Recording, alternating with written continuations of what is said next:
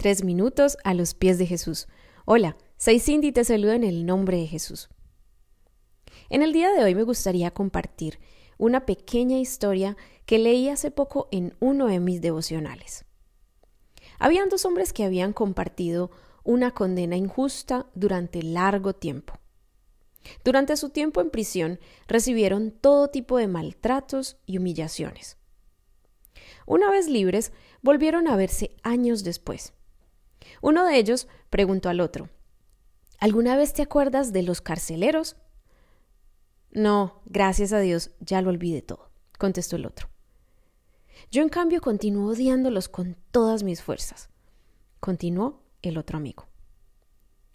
Con esto su amigo se quedó perplejo, mirándolo unos instantes, y luego dijo Lo siento mucho por ti. Si eso es así, significa que ellos aún te tienen preso. Muchas veces, sin importar la situación que haya sido, así como el prisionero, por más que ya se haya pasado por la prueba o haya pasado el dolor, nos mantenemos aún dentro de aquella prisión. Aparentemente somos libres, pero el recuerdo aún nos mantiene prisioneros y no nos permite disfrutar de la libertad a la que hemos sido llamados. Habrá quizás personas a las que no hayas podido perdonar, o incluso puede pasar también que eres a ti mismo a quien no has podido perdonar por algo que has hecho en el pasado. Y por más que haya pasado mucho tiempo, el recuerdo de aquellos momentos te llenan de odio, tristeza, amargura, rabia o impotencia.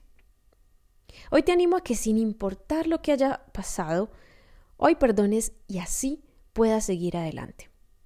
Así como Pablo decía en su carta a los filipenses, no es que ya lo haya conseguido todo, o que ya sea perfecto.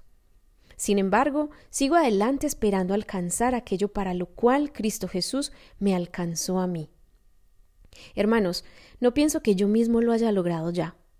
Más bien, una cosa hago, olvidando lo que queda atrás y esforzándome por alcanzar lo que está adelante. Sigo avanzando hacia la meta para ganar el premio que Dios ofrece mediante su llamamiento celestial en Cristo Jesús.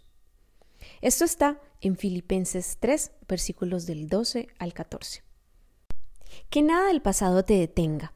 Si ya pediste perdón por algo que hiciste y perdonaste a quien te hirió, sigue adelante. Y que todo esto del pasado a partir de hoy solo te recuerden de dónde te sacó Dios, sabiendo que es por ello que tiene un propósito especial para tu vida. ¿Y tú qué piensas de esto? Puedes compartirnos tu testimonio u opinión. Puedes visitarnos en iglesialatina.com. Que tengas un día muy bendecido.